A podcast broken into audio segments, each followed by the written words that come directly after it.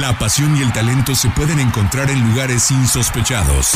Ascenso MX, Liga Premier, Sub-20, Sub-17, TDP. Es momento de que las categorías inferiores salgan del anonimato. Aquí inicia Semillero MX, fútbol sin reflectores. Comenzamos. Bienvenidos a una nueva edición de Semillero MX Radio, el único espacio radiofónico destinado para hablar de todo el fútbol profesional que no tiene reflectores. Fútbol en estado puro hoy. En la edición del día de hoy vamos a darle repaso a cada una de las categorías porque han empezado el nuevo año futbolístico y se están desarrollando en sus inicios, a excepción de la Liga de Expansión y de la Liga Femenil, tanto la TDP como la Premier están comenzando sus respectivas temporadas y bueno, hoy vamos a platicar un poco de, de, cómo se está desarrollando cada categoría para que ustedes se vayan familiarizando de qué es lo que pasa, sobre todo con los equipos de Jalisco en cada una de las competencias. El señor Arturo Benavides ya nos estará recordando cuántos equipos de este estado juegan en el fútbol profesional, que no es la primera división.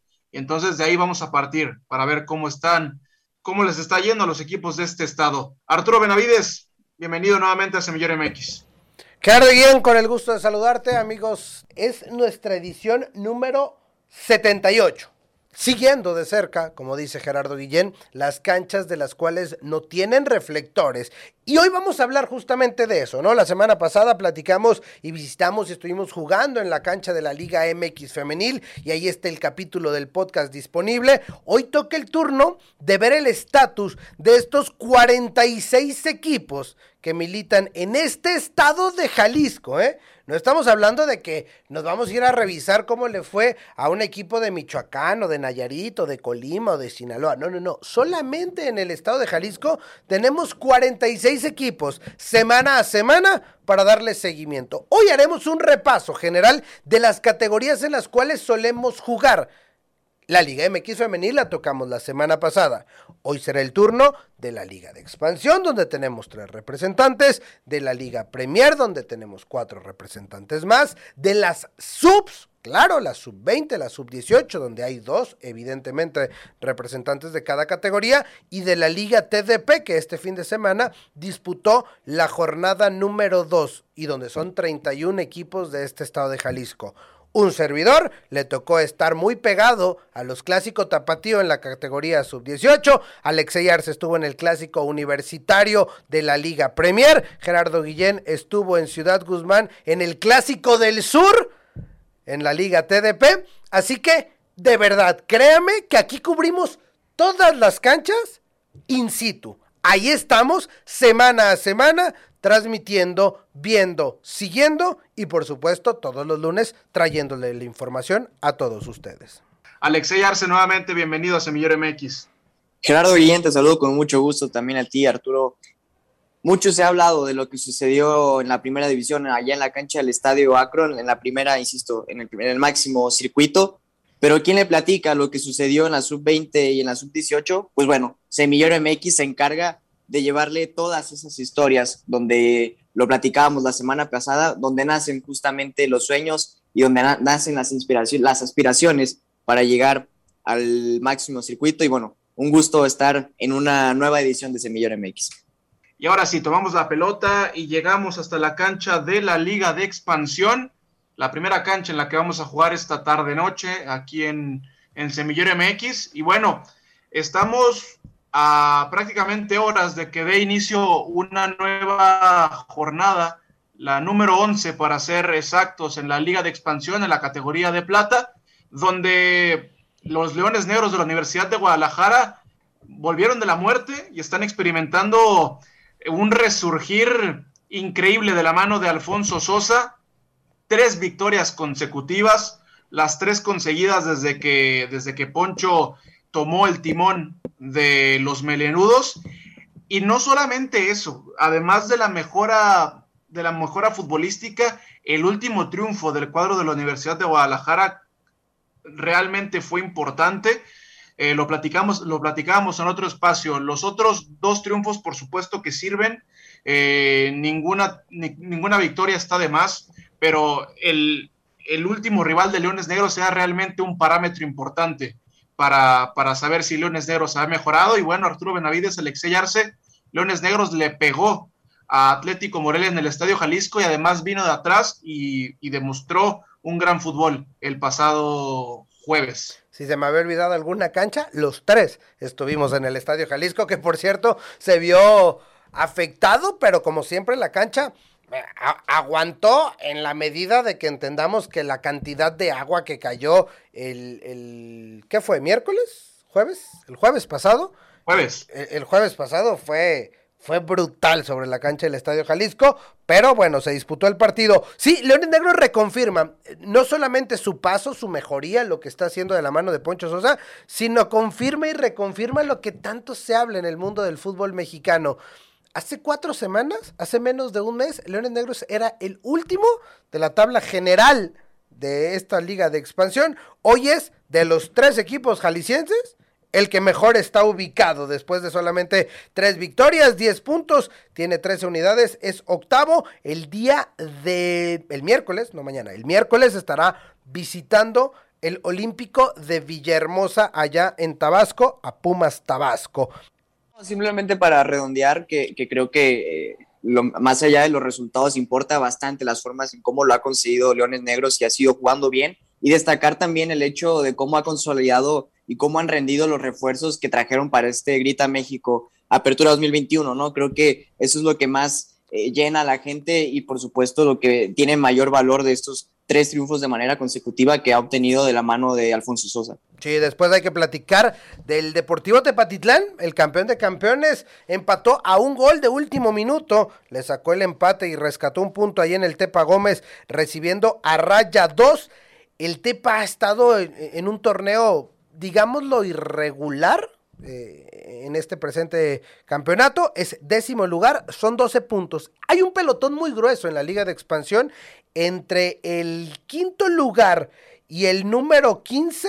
Hay solamente 5 puntos de diferencia. Y recuerdo, y les recuerdo que en esta categoría el visitante se puede llevar 4 puntos si es que consigue la victoria. Es decir, hay un partido de diferencia entre el quinto y el 14 está todo muy, muy apretujado. Una victoria te puede ir hacia arriba, una, victoria, una derrota te puede terminar catapultando hacia abajo. Y finalmente, hablando de abajo y hablando de la zona baja, lo de Tapatío tenía un duelo el martes pasado en Oaxaca, el duelo por el sótano de la tabla general y Tapatío salió avante y salió bien librado, derrotó por la mínima 1 por 0 a los Alebrijes, dejando a los Alebrijes en el fondo de la clasificación y el Tapatío saliendo un poquito, tomando un poco de respiro ante esto. Para esta semana, ya lo decía, Leones Negros visitando a Pumas Tabasco, Tapatío estará recibiendo en el Akron a Cancún, jornada número 11.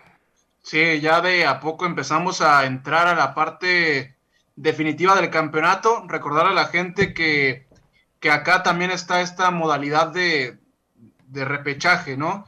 Los que entran directos son los primeros cuatro y a partir del 5 hasta el 12 van a estar peleando por puestos de repechaje. Lo importante de Universidad de Guadalajara con este resurgir en el campeonato es que puede de a poco empezar a levantar la mano para buscar uno de sus cuatro primeros lugares que lo lleven a liguilla directa. ¿Por qué? Porque va a visitar a Pumas Tabasco. Y antes del inicio de la, de la jornada, la diferencia entre melenudos y felinos es de cinco puntos. Si Leones Negros va a Tabasco y le gana a Pumas, va a ser la diferencia de un solo punto. Claro que hay que esperar qué van a hacer los demás, ¿no? Si Marrones, TM, Rayados, pero si UDG va y gana en Tabasco, se mete de lleno en la pelea por esos lugares directos a la liguilla de la Liga de Expansión. Y después lo de Tepa, creo que no ha terminado de arrancar el campeón de campeones y sobre todo en casa le ha costado un mundo. El último par de partidos por X o por Y, incluso también por algunas cuestiones arbitrales, no termina por sacar los puntos completos jugando en casa en el Tepa Gómez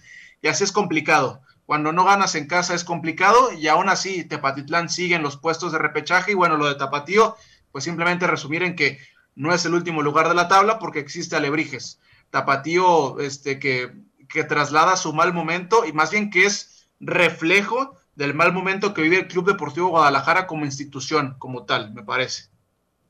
Sí, de acuerdo. Y rescatándolo, hablando de lo de Tepa, eh, son cinco partidos sin conocer la victoria.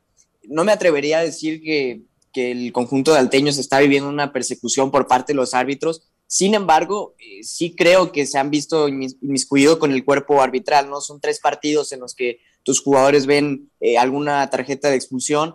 Eh, creo que está jugando al límite el Tepatitlán, está jugando con fuego al meterse de todas, todas con el árbitro, entonces siempre van a estar con, el, con la línea, con el dedo en la línea del reglamento, entonces tendrá que tener cuidado en ese factor los, los dirigidos por Paco Ramírez. Y del otro lado, Tapatío, pues bueno, importante que cortan una racha de tres partidos eh, de derrot que venían de derrotas consecutivas, logran vencer a, a, Lebrijes y creo que en lo anímico esto podría beneficiar al conjunto rojiblanco, ¿no? Ya vemos cada vez a jugadores más eh, consolidados, al mismo Alejandro Organista, que fue quien le dio el gol del triunfo al conjunto rojiblanco, y, por el bien de, de, los equipos jaliscienses esperemos que, que sigan el paso de Leones Negros, ¿no? Que vayan en ascenso.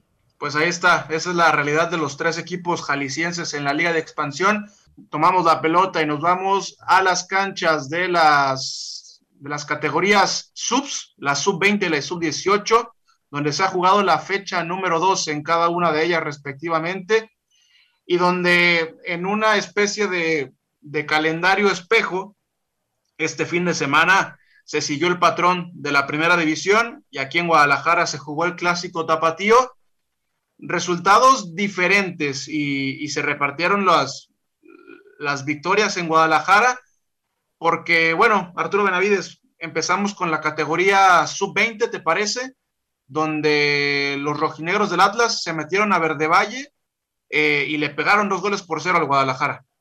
Los dos son equipos que están en, en, en, puestos de liguilla. Atlas es quinto, con esa victoria superó al Guadalajara. Estaban igualados en, cantidad de puntos. Un partido que inició, fue el, el, más temprano de la triple cartelera de clásicos tapatíos, muy temprano a las 9 de la mañana. Gol tempranero de Luis Martínez abrió el marcador. Atlas manejó bien el partido. Atlas utilizó jugadores del primer equipo o al menos que están registrados con el primer equipo, tal vez que no son tan habituales. Estuvo Pepe Hernández en la portería, estuvo Alejandro Gómez, Jesús Alejandro Gómez y Brighton Vázquez. Ya estaremos ahondando más en, el, en, el, en estos tres elementos que estuvieron en el equipo de los rojinegros. Chivas no, Chivas a diferencia, es, es muy importante y hace ratito lo platicábamos con el tema del tapatío, que por cierto con Guadalajara en la categoría sub-20 estuvo de regreso el Chevy Martínez, que al menos a mí no me había tocado verlo jugar. Sebastián Martínez, una de las grandes promesas en la delantera del Club Deportivo Guadalajara.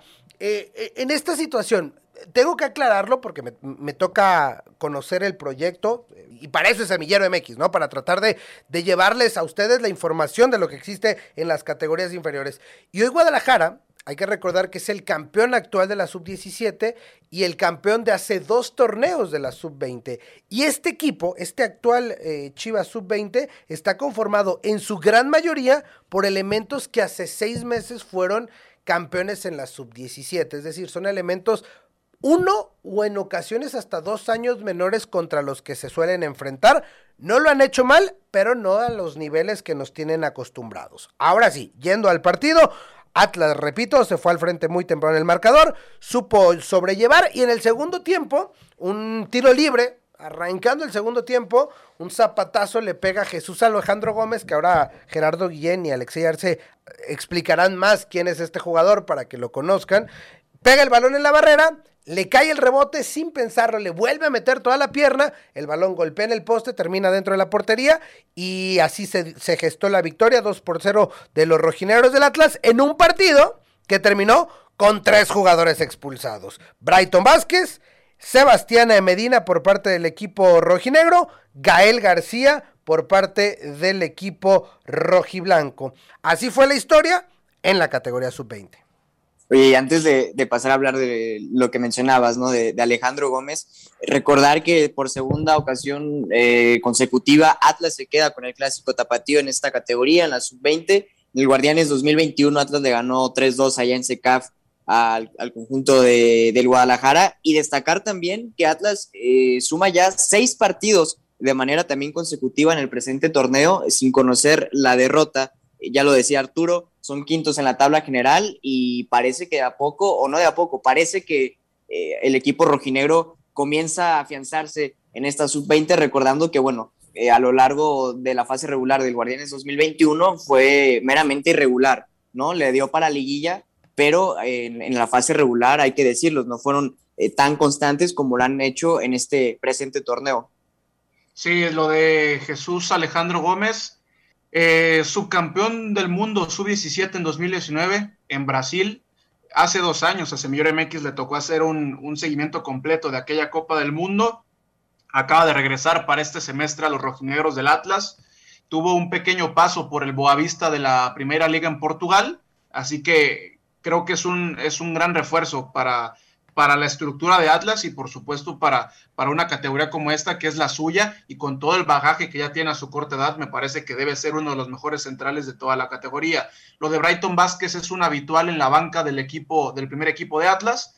Y bueno, lo de José Hernández también, ya conocido hoy suplente de, del colombiano Camilo Vargas en la primera división. Nada más también un dato anecdótico por parte de los rojinegros es que en la, en la, en la banca en el banquillo de suplentes contaron como, con el español Enric Vaquero, que se ha añadido a la estructura de Atlas para este semestre, proveniente de las fuerzas básicas del español de Barcelona. Y bueno, también otra apuesta más para el conjunto eh, rojinegro. Arthur, también te tocó ver la sub-18, donde a diferencia de la victoria de Atlas 2 por 0 acá en la 20, Acá fue goleada, pero para el Guadalajara. Sí, tomó venganza el partido del sábado, después, en la posterior, el segundo del día, los eh, rojiblancos se impusieron en un partido que, que se esperaba de otra manera. Y, y lo cuento, Chivas Sub-18, que es el actual campeón de la categoría Sub-17, otra vez retomando este tema con jugadores más jóvenes o con, menor edad de lo que está permitido en la categoría,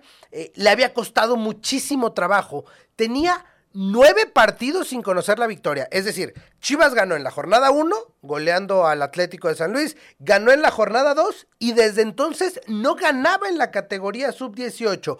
Chivas hoy todavía está fuera de puestos de liguilla en un equipo que de 21 torneos que se han disputado, antes en la categoría sub-17, hoy sub-18, solamente en dos ocasiones se ha quedado fuera de liguilla. Es decir, llama mucho la atención. Venía con esta muy mala racha el equipo del Guadalajara y del otro lado Atlas que llegaba mejor posicionado. Pero a la hora del partido, pues ya lo saben, es un partido que tiene esta situación, este tema de pasión. Además son muchachos que se conocen pues prácticamente de niños, al ser de la misma categoría, se han enfrentado.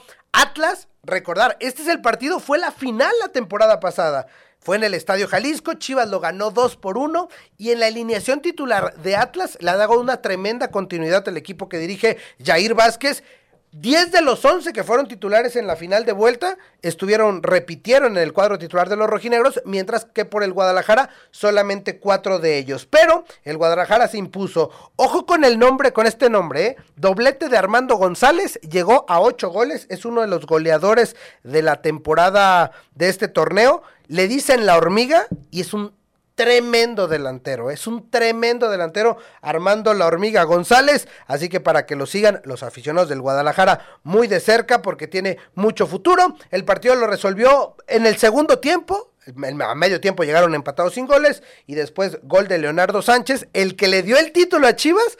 Le abrió el marcador, después doblete de la hormiga, Armando González, y el Guadalajara se llevó el triunfo, tres goles por cero. Al final, dos expulsados terminó expulsado el autor del gol Leonardo Sánchez y Sergio Hernández en la categoría sub-18. Ya lo decía, el Guadalajara sigue fuera de zona de liguilla, pero al menos se acerca con esos cuatro puntos porque además también se llevó el punto extra en la tanda de penales. Oye, Artur, y mencionabas eh, las nueve jornadas ¿no? que tenía sin conocer la victoria y otro punto a destacar es que después de diez jornadas el Guadalajara por fin pudo cerrar un partido sin recibir gol. Eran 10 jornadas de manera consecutiva en los que recibía por lo menos un tanto. Son 20 goles en contra y eso no le vale para ser la peor defensiva del torneo, que lo es, por cierto, Atlético de San Luis, eh, con 29 goles en contra. Pero bueno, punto a destacar, ¿no? Lo de Chivas que después de 10 jornadas eh, guarda, eh, guarda el, arco a, cero, llega a 21 unidades, se mete a zona de liguilla perdón, está a tres puntos de la zona de liguilla y, que bueno, comienza de a poco a, caminar, ¿no? El conjunto eh, rojiblanco. Ahí está el dato de la hormiga para, para la afición del Guadalajara hoy que tanto sufren por un delantero. pues el conjunto rojiblanco se ha cansado de tener a los mejores nueve de las categorías sub-18. Bueno, ahora sub-18, porque ese es un dato, Arthur, que no sé si quieres explicarlo un poco más a detalle.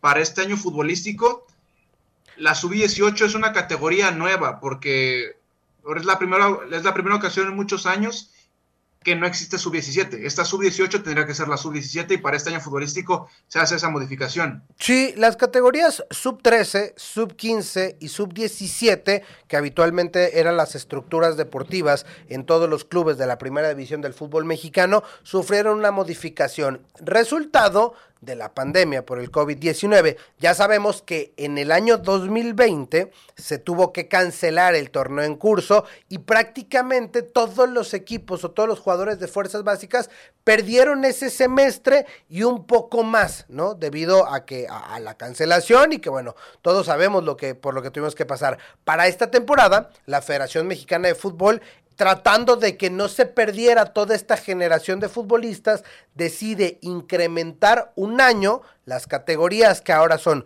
sub 14, sub 16 y sub 18 y de esta manera entonces permitirle a los jugadores un año más, si se puede decir entre grandes comillas, vida útil como jugadores de fútbol para que pudieran recuperar o pudieran mostrarse ese año más. Por eso ahora es la sub-18, pero básicamente, como lo decíamos, es, es, la continuidad a ese grupo de trabajo de la temporada anterior. Sí, y este tipo de medidas se han trasladado o han permeado al resto de la pirámide formativa en México. También, también pasó en la TDP, también pasó en la Premier. Efectos de, y estragos de la pandemia, este, las, todas las categorías se tuvieron que ir recorriendo, digamos. Entonces, bueno, esto es algo que, que tendremos que acostumbrarnos a ver. Y bueno, Guadalajara, este, a ver si ya le empieza a sacar provecho a los delanteros de sus categorías inferiores y solamente mencionar que los próximos rivales, tanto de Atlas como Guadalajara en esta categoría, serán los mismos que en la primera división. Guadalajara en la sub-18 recibirá Toluca, mientras que Atlas irá a Mazatlán. Es momento de bajar un escalafón o un escalón en la pirámide del fútbol profesional en México. Ya hablamos de la Liga de Expansión, de la sub-20, de la sub-18 y ahora es tiempo de hablar de la Liga Premier que disputó su tercera jornada, ya son tres semanas consecutivas de actividad en esta nueva, en esta nueva temporada, en este, en este nuevo año futbolístico 21-22 en la Liga Premier. Y bueno, eh, también fue jornada de clásicos, Alexei, te tocó estar ahí, clásico universitario entre los Leones Negros de la UDG y los Tecos de la Autónoma de Guadalajara. Sí, correcto, Jera, estábamos allá en el club la, la primavera, por allá nos tocó estar ambos equipos eh, llegaban en búsqueda del primer triunfo eh, que, suma, que, buscaban sumar en este torneo y bueno, eh, dejaron un partido donde no sumó mucho para alguno de los dos equipos, el partido terminó 0 por 0 con muy, pero muy pocas emociones. en la primera parte prácticamente Leones Negros tuvo las únicas dos llegadas importantes de, del encuentro, insisto, en la primera mitad, eh, con dos cabezazos del central eh, felino, Luis Ignacio Reyes, que se estrellaron en el travesaño. Y en una de ellas, en un contrarremate del mismo Reyes, eh, Juan Pablo Mercado, el arquero de Tecos, contuvo sobre la línea prácticamente para evitar el gol felino y bueno, se quedaron cerca de abrir el marcador. Y para la segunda parte eh, fue la misma, ¿no? Pases cerrados, poca claridad hacia el frente. Eh, por, por, el lado de, de, Tecos, bueno, lo de Lomelí, el capitán, lo más destacado, intentando disparos de, larga distancia, el más insistente, el que más quería ir hacia adelante, pero poco y nada también de parte de Leones Negros, ¿no? Querían, eh, por ganas no quedó, sin embargo, insisto, la, la claridad fue la que más hizo, la, la más ausente en este, en este encuentro. Sobre el final de, del partido, eh, Tecos pudo llevarse incluso el triunfo en una, una, escapada por el sector de la izquierda, una diagonal y prácticamente un remate al borde del área chica. El arquero de Leones Negros, Daniel Ledón, tuvo una gran, pero gran reacción y evitó lo que podía ser el triunfo de Tecos. Y entonces así terminó el encuentro entre Leones Negros Premier y, y Tecos, sin goles, eh, 0 por 0, poco, poco para ambos, ambos equipos que sumaron su segundo empate. Ambas escuadras tienen una derrota en el certamen tres puntos para Leones Negros. Hay que recordar que se llevó el punto extra cuando empató a dos frente a Gavilanes. Y del otro lado, Tecos llegó a dos unidades el equipo de Leones Negros está en la décima posición del grupo 1 y Tecos está en la onceava posición también del grupo 1. Eh, no han podido sumar de a tres y, la verdad es que hay que decirlo, por lo que se esperaba y lo que representa el clásico universitario, creo que sí decepcionaron ambas escuadras. Sí, un partido que, a diferencia de lo que se vivió al, cuando estos tecos regresaron a la Liga Premier y que dominaron este clásico universitario, ahora es al revés. Leones Negros ganó los últimos dos encuentros eh, la temporada anterior y ahora con un empate ya son tres partidos sin conocer la victoria para los Tecos en dos equipos a los cuales les ha costado trabajo y los cuales también ambos están estrenando dirección técnica. Los Tecos de la mano de Héctor Medrano, que por cierto tenemos un capítulo hace poco que hablamos con, con Rafa Medina platicando de cómo está el nuevo proyecto de los Tecos y todos los objetivos que tienen en esta Liga Premier y lo de Leones Negros conociendo y, sabedores de que es un proyecto meramente formativo, el de la Universidad de Guadalajara, que es su equipo filial. Resultados en los otros eh, frentes de los equipos jaliscienses. El equipo, uno de los equipos nuevos de esta Liga Premier, el Catedráticos Elite FC, estuvo de visita este equipo de la región Valles de Ameca, para ser precisos, estuvo de visita en la Universidad Autónoma de Zacatecas y cayó en el Estadio Carlos Vega Villalba por marcador de dos goles por cero. Mientras que en el grupo 2, el Deportivo SAP fue de visita a el Víctor Manuel Reina allá en Chiapas y se trajo una derrota también de dos por uno. Entonces el saldo hasta el momento, derrotas para catedráticos, derrota para el SAP, empate entre Tecos y Leones Negros y Mazorqueros Atención con los mazorqueros. La temporada pasada también iniciaron igual de muy buena manera. Hoy estarán jugando en el lunes Premier. Coras recibiendo a mazorqueros. A ver a los mazorqueros que hasta el momento son los líderes del grupo 1 en busca de su tercera victoria en igual número de partidos. Antes de, pasar a la otra cancha que es la de la TDP, Artur, Alexei, me gustaría que, que, que platicaran un poco del formato que se lleva a cabo en la Liga Premier para la gente que nos, que nos está conociendo apenas en este nuevo horario. Porque dos cosas. La primera, Alexei mencionó el punto, el, el punto extra, que Alexei nos platica un poco de qué es el punto extra, y Arturo Benavides, si nos puede explicar también un poco de cómo se maneja esto del grupo 1, grupo 2, Serie A, Serie B. De acuerdo, Gerardo Guillén. Arrancamos en la Liga Premier. Son eh, dos grupos, la cantidad de equipos son 27 en total, divididos en dos grupos. En el grupo número uno se encuentran estos tres equipos del estado, cuatro equipos del estado de Jalisco, ya lo platicábamos. Bueno, incluso podríamos poner a los tritones de Vallarta, que son, que juegan en Bahía de Banderas. Ya platicaremos con ellos más adelante, pero bueno, es Leones Negros, es Tecos, es eh, Mazorqueros y por supuesto es el equipo de catedráticos. El grupo número uno, 14 equipos, eh, comprende la zona norte occidente del país, es decir, esto, este estado de Jalisco, eh, Zacatecas, Sonora, Tamaulipas, esta zona, ¿no? Saltillo son los equipos de, de esta región. Mientras que el grupo 2 son 13 conjuntos que comprenden el centro y sur del estado, incluido uno de Jalisco, como lo es el Deportivo ZAP, que tiene sus partidos como local en Zapotlanejo. La tabla se divide así, vas por grupos, los cuatro mejores de cada grupo avanzarán a la liguilla, que acá desaparece la situación y conforme se van ubicando los ocho mejores, los cuatro del grupo 1, los cuatro del grupo 2, empiezan a chocar en la a partir de la ronda de cuartos de final hasta conocer al campeón. Ahí sí, repito, ya en la liguilla ya no cuenta esa situación de los grupos, ya se acomodan los cuatro que calificaron con los mejores porcentajes y así se, se, acomodan del 1 al 8 y así empiezan los, los cruces.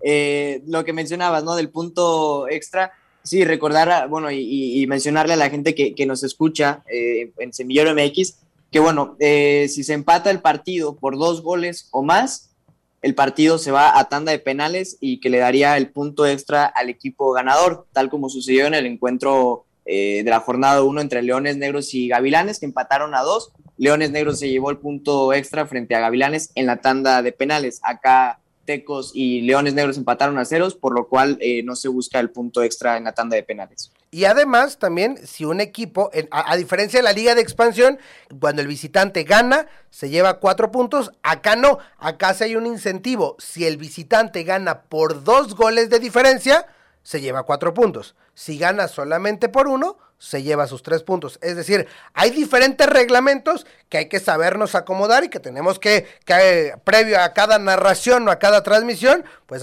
saber dónde estamos, ¿no? Liga TDP, empate penales, Liga Premier, empate por más de dos goles, Liga de expansión, victoria de visitante cuatro puntos y así es. Sub-18 se disputa un punto extra en tanda de penales, sea cual sea el resultado, pero para eso estamos aquí en Semillero MX, para explicarles y juntos ir de la mano conociendo todas las categorías inferiores del fútbol mexicano. Sí, y una categoría que, bueno, iba a decir una categoría que sí tiene ascenso, pero no. Eh, lo, lo, del, ascenso está, está con asteriscos. Este, se supone que es una categoría que sí tiene ascenso a Liga de Expansión, pero bueno, de repente tiene ciertos candados que se han vuelto este, recurrentes en el fútbol mexicano, Arturo. Oye, una última nada más para antes de, ir a la pausa. Recordar los partidos que vienen para la jornada 4 para nuestros equipos jaliscienses. El Deportivo SAP estará recibiendo el viernes a las 4 de la tarde en la Unidad Deportiva Miguel Hidalgo, allá en Zapotlanejo, al Inter Playa del Carmen. Los Tecos recibiendo a Coras de Tepic el viernes a las 7 de la tarde en el Estadio 3 de marzo. Catedráticos en el Núcleo Deportivo y de Espectáculos de Ameca, recibiendo a Durango el sábado a las 4 de la tarde. Sábado a las 5 de la tarde en Ciudad Guzmán, en Zapotlán el Grande, desde el Municipal de Santa Rosa, Mazorqueros contra Mineros de Fresnillo. Y finalmente los Leones el sábado por la tarde, Leones Negros Premier, estará visitando a los Caimanes de Colima, actividad de la ya jornada número 4 de esta Liga Premier. Y para cerrar con broche de oro, vamos a hablar también de lo acontecido este último fin de semana en la Liga TDP, la tercera división profesional, la base o el primer escalón en, esta, en el fútbol profesional en México y vamos al sur del estado de Jalisco, al corazón del municipio de Zapotlán el Grande, Ciudad Guzmán, donde este pasado viernes se jugó una nueva edición del Clásico del Sur de Jalisco. En el Municipal de Santa Rosa, el conjunto de mazorqueros TDP recibió al Real Ánimas de Sayula, Sayula y Ciudad Guzmán, dos poblados al sur del estado de Jalisco que están a lo mucho divididos por 30 minutos en carretera, dos poblados y una zona geográfica bastante futbolera que hace algunas semanas, hace un par de meses, se volvieron a enfrentar, pero en aquella ocasión en la liguilla de la temporada 2021, octavos de final, en una serie que terminó ganando con las comiéndose las uñas el conjunto de mazorqueros al, equipo de Real Ánimas de Sayula, de Sayula 2-1 en aquel partido de ida en Sayula y después un empate a uno vibrante en Ciudad Guzmán, incluso hubo, hubo algunas grescas entre jugadores, se metió también fuerte la, la afición en el Municipal de Santa Rosa, un auténtico ambiente de liguilla, de clásico y que ahora nuevamente en esta jornada 2 de la temporada 21-22 se volvieron a enfrentar en el municipal de Santa Rosa y Mazorqueros prácticamente trae de hijos al conjunto de Real Ánimas de Sayula porque le pegó por la mínima, por la mínima un gol por cero. El grupo de trabajo de Semillero MX estuvo ahí el pasado viernes en Ciudad Guzmán. Un partido vibrante, nuevamente se llenó el municipal de Santa Rosa. El resultado pudo, pudo haber sido mayor, y no digo porque Mazorqueros haya arrasado, sino porque ambos tuvieron eh, oportunidades claras de gol, por lo menos dos, dos por bando. Eh, los delanteros traían la mira chueca y no fue hasta el segundo tiempo que Mazorquero se retrató en el marcador y en el último minuto, en la última jugada del partido, el árbitro central marca un penal a, favor de la visita, eh, mano a mano en la portería que terminó ganando el arquero eh, de Anda de Mazorqueros última jugada y el penal lo dejó ir el conjunto de Real Ánimas de Sayula. Y bueno, Mazorquero se lleva los tres puntos y también eso evitó que el partido se fuera a la definición del punto extra por penales. Acá, parecido a lo que pasa en la Liga Premier, si un partido de temporada regular termina empatado, pues hay que ir a una tanda de penales para buscar un, un punto extra Entonces, si, si, si tú como equipo lo empatas, puedes aún así llevarte dos puntos, lo cual es, es una cosecha bastante interesante. Y bueno, esto fue lo que pasó en el clásico del sur de Jalisco entre Mazorqueros y Real Ánimas de Sayula. En lo que fue apenas la segunda jornada, Mazorqueros tenía básicamente tres, tres semanas sin jugar porque fue el equipo que junto a Tecos abrieron esta temporada 21-22 a inicios del mes de septiembre, en el 3 de marzo, y bueno, ahora otra vez les tocó ya por fin entrar en actividad y lo hicieron ganando el clásico. Una liga TDP que se ha visto modificada para esta temporada 21-22. Ahora son 214 equipos. Ojo, estamos hablando de una categoría que tiene 214 equipos. Nada más. Que es la base de la pirámide y que se dividen estos en, a partir de esta temporada, 17 grupos.